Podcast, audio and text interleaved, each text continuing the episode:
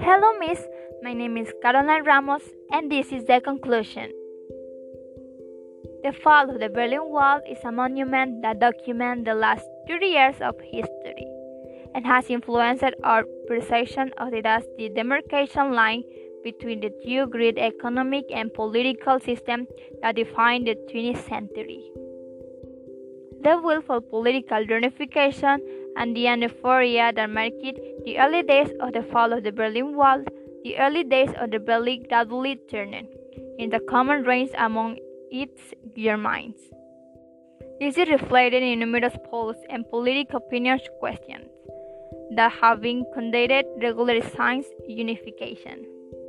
The Berlin Wall is not far from this long renovated city, but is still memorable. Many visitors from all over the world question the remains of Berlin's most famous work. In fact, the two parts of the city, which are separated by decades, are clearly united. The demolition of wall is a sign of creative demolition process. The new sign and the relation and exacerbation of the collapse of the USSR. Also, the dust is the event becomes a species that from a new discourse around the world. The world, as already mentioned, wanders an unpleasant and violent way to establish a full international understanding wall of roots.